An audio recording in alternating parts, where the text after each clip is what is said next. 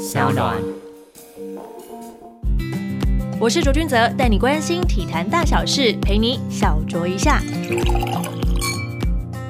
Hello，各位听众朋友们，大家好，欢迎收听小酌一下，我是主持人卓卓。今天邀请到的来宾呢，就是我们三盎的创办人顾立凯顾。老板，他说不要叫老板，顾大哥。你还是讲了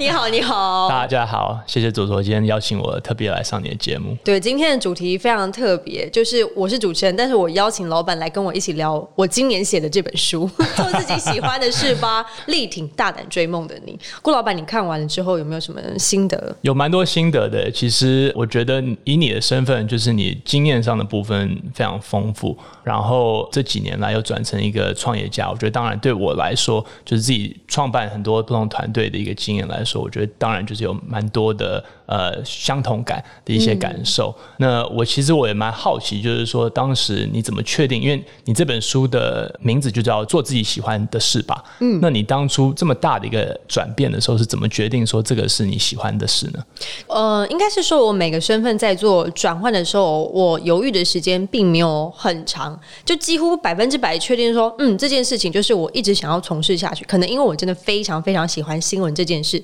不光是喜欢体育，而是喜欢新闻这个本质。因为我认为我自己就很像是一个历史的见证人，其实大家都是，可是记者这个职业又是参与者，我们可以把它记录下来，所以我就非常热衷于这样的事情。可能未来有一天，我想要让自己的名字出现在历史课本上吧。了解，我都这样跟我妈说，她才可以理解我到底为什么要一直做记者这一行，因为她觉得很辛苦。是，所以在这个转换的过程当中。当中我没有思考太久，是因为我真的太喜欢新闻这个行业了。了解，但是你从一个纯记者的一个身份，又转到执行长这个身份，其实又又负担了很多额外的一些责任进来嘛。嗯，那这个对你来说，你当时转过来的时候，有没有想说，哎？我是不是用那么多额外的东西？我要请人，我要去想公司组织架构，我要想说公司策略等等。我是不是应该还是以就是身为记者，就是我最大的一个热忱？我是不是应该持续做记者就好，不用转换成一个管理者的一个角度呢？那个时候我会想要做就是主导新闻的那个头的时候，我就是在原本的职位上面遇到了很多的困难度，是。包括说我自己是在电视台工作也好，或者是在网络新闻工作也好，其实现在的大公司都会受限于，比方说有一些赞助商是，或是协会，或是转播单位等等的，很多时候如果他出现了什么样的状况，你没有办法去好好的做一个记者应该要做的事情，变成说你根本没有办法。施展你的拳脚，好比我在 Fox 的时候，我就是想要写大巨蛋跟体育这个关联性。那其实，在刚第一篇专题出现的时候，其实公司就接到了客诉的电话。当然，两方面的声音都有，他就会觉得你是对方的打手。是，而可是在这个过程当中，报道过程当中，我其实都还没有到，就说采访相关的人员，我只是单纯在报道说各个国家的大巨蛋他们怎么营运，就这样子而已哦。开始。要触碰到那个毛边的时候，已经有争议出来了。对对对对，所以你就会发现说，其实，在这样的状况之下，你很难去做一个记者的任务。再加上那个时候的长官们在给我指令的时候，他们就很直接的说：“这个东西我们就不要碰，就不要报道。”而反过来，我去询问他们说：“如果是你们，会去怎么样处理这样子的议题？在他们身上，我没有办法很像。”我是一块海绵，我想要吸收，可是我没有办法吸收这件事情的时候，是我就想说，好，那我要变成可以自己主导新闻的人。了解，对对对，当然自己创业，我相信顾老板是 顾创办人，应该也非常了解，就是创立团队的一个辛苦。因为那个时候我完全没有任何就是当老板的经验，甚至没有当过所谓的长官，就是这个领导的位置。是，所以那时候我在想说，到底公司的架构应该要怎么样的时候，我就上网查，用最笨的方。式去查每个公司他们的组织架构，每个协会他们的组织架构，然后它会有什么人事单位啊，然后一个就是完整的媒体单位应该要有哪些部门等等的。就是从网络上开始查询开始。其实我觉得这不是笨的做法，因为我觉得这个就是现在网络时代的一个做法嘛，对不对？因为所有的资讯的部分都是已经公开的透明，对对对。你要什么资讯，你只要花够时间、有够努力，其实你都可以去自己去查出来。哦所以我觉得是运用到了这个网络上的一个力量。没错没错。哎，我想问一下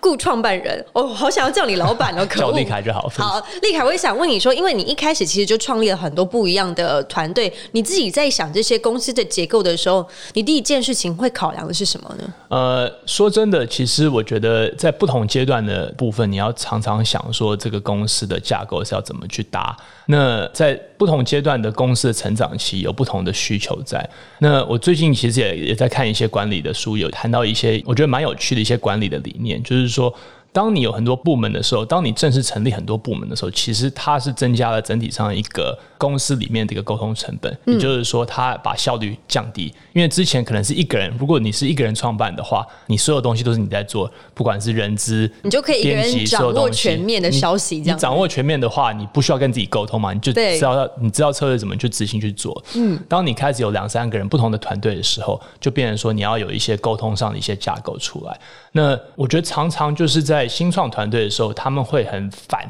就是以一个大公司的一个方向去走，因为他们认为说，哎，开始有大公司，开始有正式部门的时候，你就会变成沟通成本太高，或是有很多没有办法绑手绑脚的一些东西，因为不同的部门有不同的想法等等。但是其实在这个阶段成长当中，我觉得。这个架构是需要的，那反而是说，老板的一个心态是要知道说如何去建构一个对的管理的沟通的制度跟方式，让就是不同的部门有比较好的沟通的方式。哇，这集我应该带笔记本来抄写一下，毕竟我还是创业的菜鸟。不过我我觉得呃，我个人是比较喜欢就是早期公就是在创办期的一个阶段啦，就是因为那个时候当你不需要去想那么多组织架构的时候，其实你的效率会是最快，你效率最高，而且就是你只有。三四个人之后，你就大家都知道说，OK，我们今天要做的事情就是这个，那大家的向心力就非常非常一致，那大家都是往那个同样的目标去冲。嗯，那丽凯，我想问说，因为我是从记者到主播到就是自己创办媒体，这个其实一贯都是做媒体这一行。但是对你来说，为什么会想要创 Podcast 这样子的，就是一个平台？因为国外其实已经很多年了，那台湾其实是近几年才慢慢开始有一些声量起来，已经有很多主持人其实做了还蛮多集，然后质感很好的。那桑浪算是现在是集大权于一身了，对对对，希望如此。我就。我觉得我们这边还在努力当中，像你说的是非常早期。那我觉得有点就是回到你这个书的议题，就是做自己喜欢做的事情，跨足媒体嘛。对，我觉得第一个就是说，我觉得像你说的，就是你的领域的部分是非常明确，就是都是一直在体育的媒体方面的部分，在持续做不同的更新，或是更多的进化等等。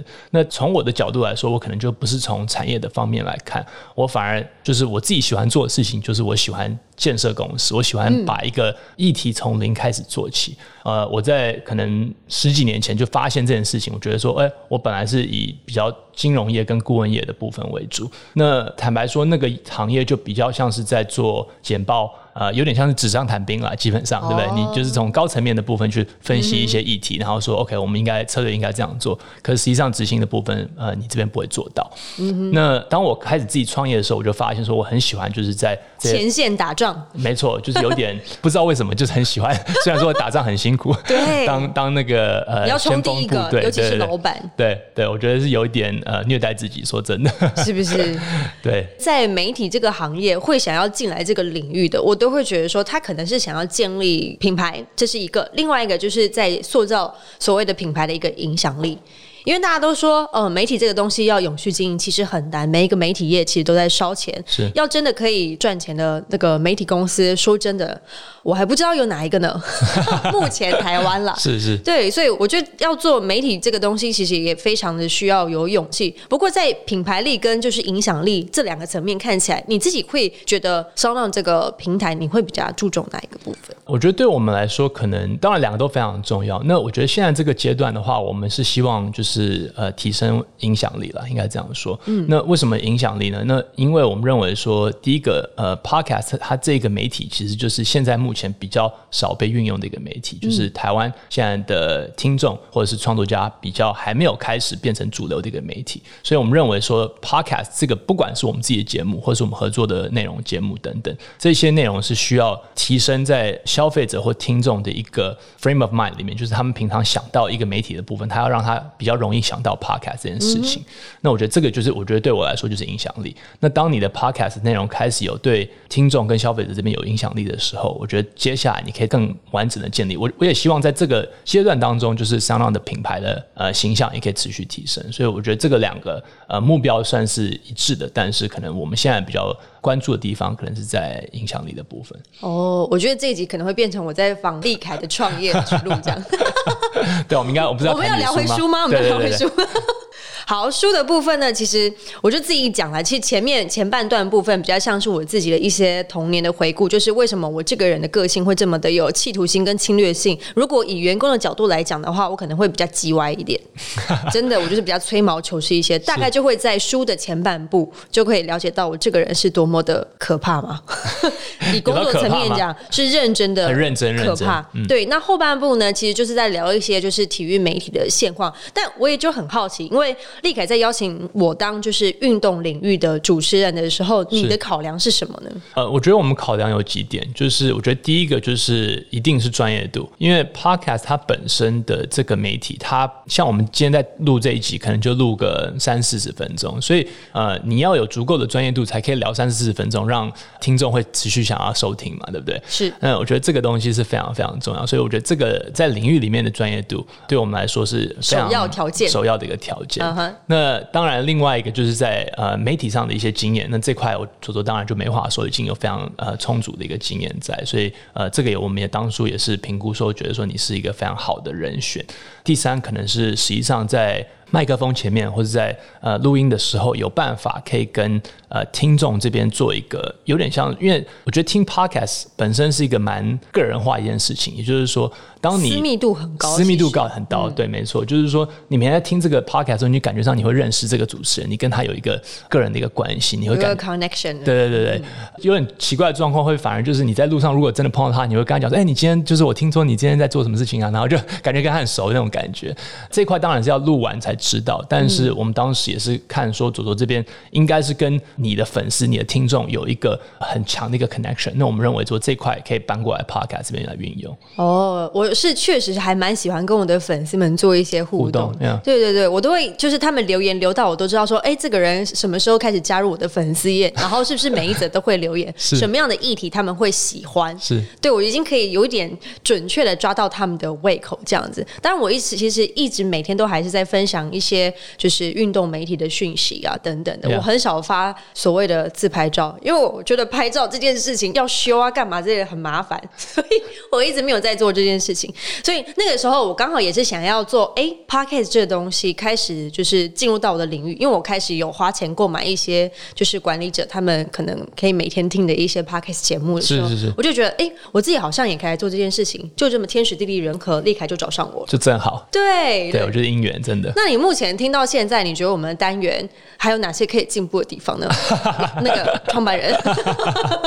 我我觉得我我说真的，我我讲的不准。那对我来说，我觉得这块 podcast 它像我刚刚说的，就是这块是要跟你的听众建立一个关系。其实我觉得反而是我们这边平台的部分有一些很多进步的地方。我觉得第一个就是你们这边没有一个好的机制跟听众这边做一个互动，对不对？就是你可能会用你的 FB po 文之后，然后大家会上去 Facebook 上去留言，或者是有一些你其他的一些社群的一些方式，它其实蛮分散的。那这是 Podcast 本身一个先天的一个一个问题。那我们也在想说，哎，有哪一些技术上的一些方式可以解决这个东西，让就是听众跟主持人之间有更多互动的一些机会，这样子。那我觉得至于内容的话，说真的，我觉得做运动的体育方面的一个 Podcast 的挑战，可能就是说，在不同的体育里面有不同的粉丝。比如说我自己个人很喜欢 NBA，或者我很喜欢篮球这一块，可是我不见得对足球这边有兴趣，或是棒球这边有兴趣。那可能如果左左今天有一个发棒球的一个议题的话，一个单集的话，我可能觉得哎，这一集我可能不见得听，对我可能就先跳过，对，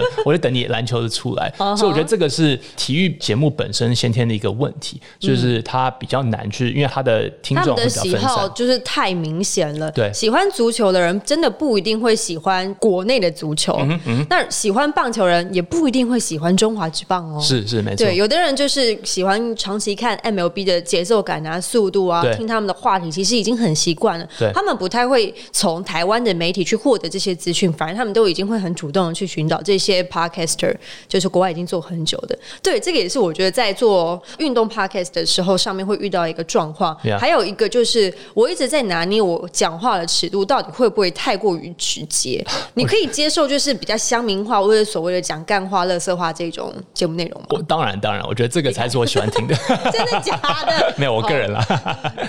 接下来我们就跟我们制作人说，我们现在都邀请来宾了，我就一个人从头讲干话讲干话就。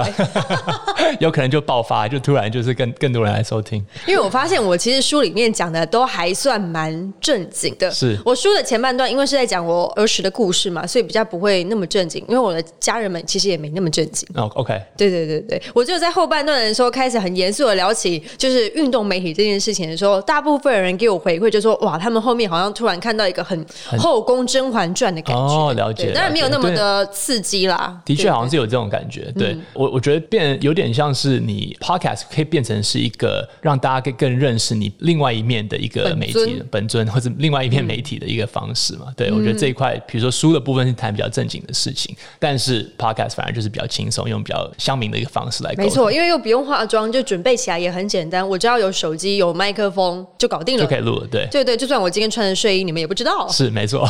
对，这就是我喜欢录 podcast 的原因。Yeah，对，然后在书里面，其实我还谈论到了就是追梦这个故事的过程。老实讲，就是追梦这件事情，我也想听听看立凯你自己的想法是怎么样。因为你刚说你一开始的时候都是从比较高层的地方来去做产业的接触，是那现在你自己在做创业这件事情，老实讲也是所谓的追梦的一部分。是对，追梦难吗？立凯呃，蛮难的，蛮难的。说真的，突然有点就是哽咽语塞。我我觉得这一块要诚实跟就是大家分享，因为嗯你不能跟大家说，OK，你就是有梦就是追，就这样，然后很简单，你你的梦就会实现。这有点太不负责任。对，我觉得这太不负责任。那我觉得要让大家知道说追梦是有多难的。那为什么那么多人会愿意去想要创业或追梦或做自己喜欢做的事情？嗯，我个人认为，我觉得这块每个人不一样。就是有些人会认为，有些人会说，OK，我应该找一个工作是我做的很好，但是我不见得很喜欢，但是我可以花很很少的时间可以赚到很多的钱。那我其他的时间我就会来做我喜欢做的事情。哎对这也是一种做方法当然，这个如果可以找到对的方式的话是 OK 的，嗯，但是不是每个人都有这个技能嘛，对不对？不是每个人，比如说我可以做一个东西，可以突然就卖个有十几万、百几百万的部分，然后其他时间就可以去度假。嗯呃，那如果你没有这个技能的话，那你是不是应该找一个可以支撑你的生活，但是同时你会很喜欢、很有热忱的一个工作，很喜欢做的一件事情？所以，因为我们人生花那么多时间在工作，那你就不如找一个你自己、呃、真的喜欢的喜欢的一个事情来做。对，所以我觉得这一块，呃，当然就是如果全部都条件都符合最好嘛，对不对？就是你既喜欢，然后又强，然后又可以赚很多钱那。就人生胜利组了，完全不用烦恼太多。对对对，因为我在出了这本书之后，其实，在之前已经有很多的粉丝可能会私底下来讯息，就询问，就是说对于自己现在的工作不是这么的满意，但是他又很喜欢运动这个产业。但其实他也了解到，进入运动产业里面不一定可以支撑起他整个家计，可能他上有老母，下有还有妻儿要养啊什么之类的，所以他们出了很多很多的挣扎。那个时候我真的不会就是很不负责任告诉他说没关系啊，你就来啊，怎么样啊，这里很棒啊，会实现你的梦想。没有，如果我这样跟他们讲的话，我就是一个混蛋。但我不是，我没有会跟他分析，对。因为你其实也也有度过这一段时间嘛，对不对？你当时也有在想说，我记得你有写说，就是你想说当一个职业的运动家这一块，就是有这个梦在。对。所以我觉得自己你本身也体会过，所以我觉得这一块你分享会更真实。嗯，因为我就是小时候太想要当游泳选手了，是。但在我很快速的考量过我的先天的条件，然后后天的训练，加上家长他们其实也没有那么的喜欢我去走这条路，尤其家里面其实已经过去有一个真正的运动员是。的出现，就是我妈她是她是足足球嘛对足球。对对她自己就是曾经是。运动员来着，所以她就没有很建议我去走这条路，他甚至觉得你不需要把这件事情太放在心上，你只要把它当成是一个兴趣，练练身体，把自己身体保持健康的一种方式就可以了。Yeah 所以我就很快速我就否决掉我自己所谓的这个运动员的一个梦想，因为我也没有长得特别高。那我如果真的要训练的话，我其实起步也已经太慢了。那个时候我已经大概国小三四年级，就我自己的这样已认知，太慢了我自己觉得太慢了。我觉得这种东西 应该要从就是国小一二年级的时候就要开始很严厉的训练。如果未来的梦想是要踏上奥运殿堂的话对我可能对自己有点要求非常的变态。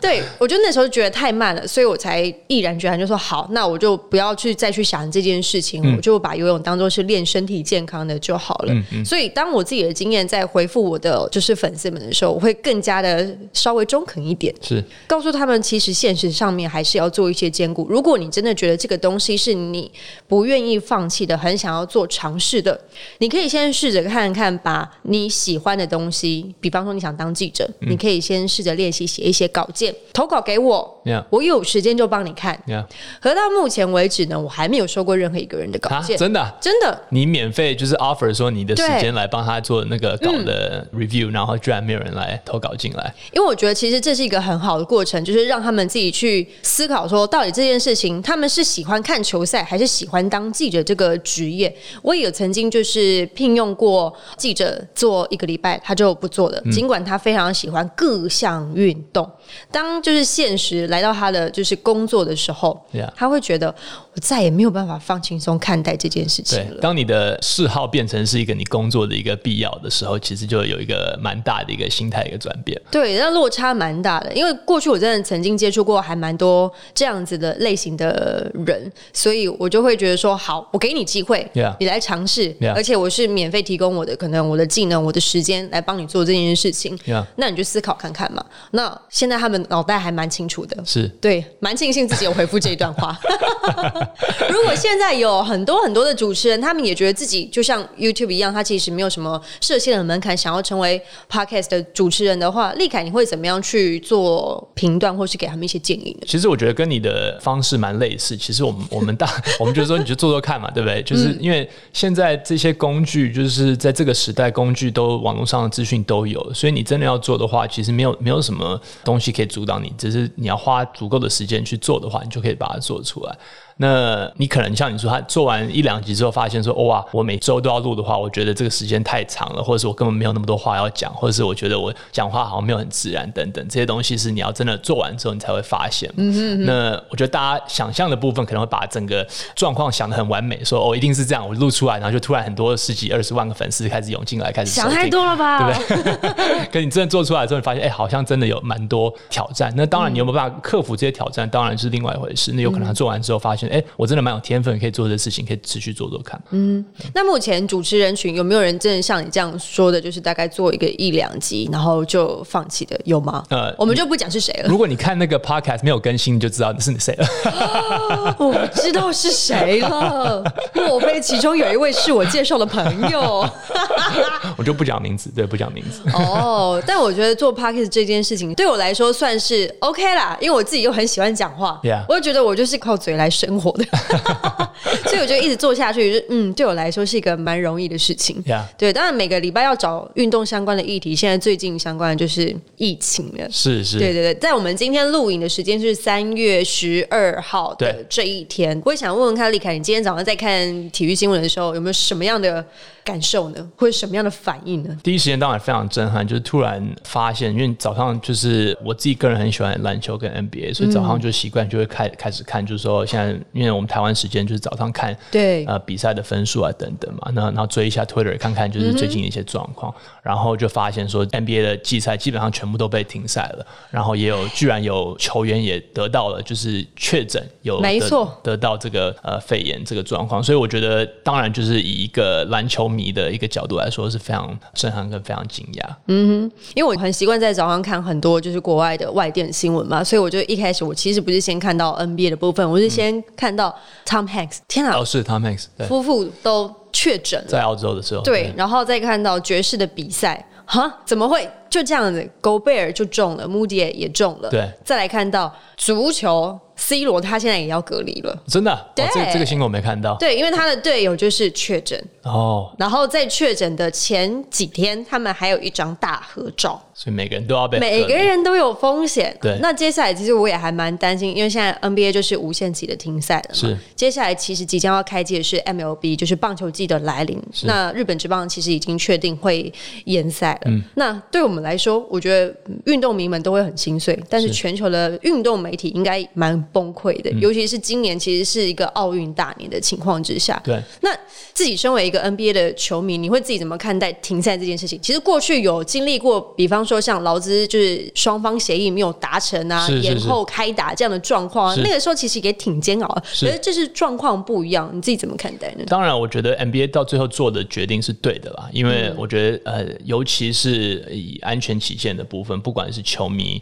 球员，或者是其他的一些，不管是呃医疗人员等等的，或是团队上的一些其他教练等等，我觉得对他们来说，就是比较安全的做法，还是以停赛的方式来做。那我个人是非常支持快艇，我支持快艇差不多呃有十几二十年了吧。哇那你也知道，如果有有在追踪快艇球队的状况，他十几二十年基本上是没有打出什么太好的成绩。那今年反而是终于有一个机会，就是签到 Kawhi Leonard 跟 Paul George，、对终于有个机会可以就是打入冲击一个。季后赛、冲击总冠军的感觉。是是是，然后就突然有个停赛，所以从球迷的角度来说，我是很失望，因为我自己支持的球队，我本来说今年是有机会可以夺冠军的，然后但是我觉得从一个比较理智的一个想法的话，是说，哎、他们是必须要做这件事情。嗯，这是真的没有办法中的办法，就像我们的 HBO 采取闭门来打这样子的是概念是一样的。好，我们就是很希望疫情赶快过去，是让我们全球的运动媒体们还可以再活络过来。要不然今天在看转播的时候，其实听到不管是台湾的主播球评，或者是国外的主播球评，